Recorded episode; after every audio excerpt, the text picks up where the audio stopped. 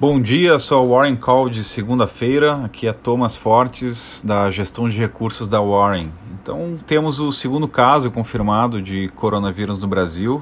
É um caso também importado da Itália.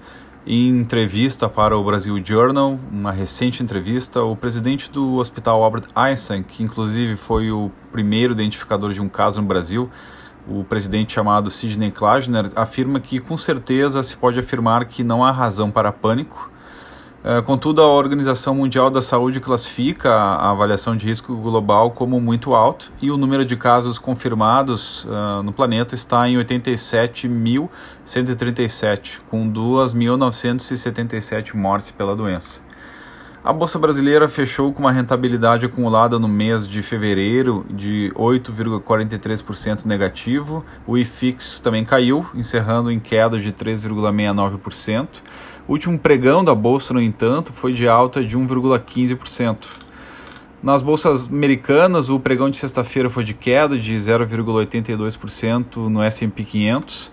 As declarações de Trump sobre o coronavírus não acalmaram a população e a queda da bolsa brasileira, da bolsa americana, melhor dizendo, está sendo horrível para as gerações mais velhas, que são donas da maior parte das ações da Nasdaq, mas está criando oportunidades para a população mais jovem de adquirir as ações da Amazon, por exemplo, abaixo de 50 vezes o lucro, segundo Scott Galloway.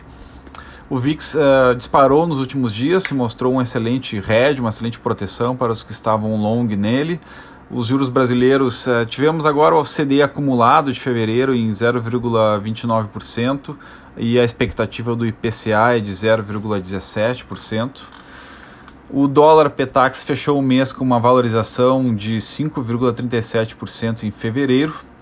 E agora na segunda-feira vamos aguardar então eh, os desdobramentos do efeito do PMI da China, que veio muito baixo, uh, certamente pelos efeitos no feriado, quando o início do coronavírus, e aguardaremos também os desdobramentos aí dos novos casos no Brasil, uh, no mundo todo e toda essa ainda reinante incerteza sobre os números de letalidade e de identificação em vários países. Excelente segunda-feira e nos vemos amanhã.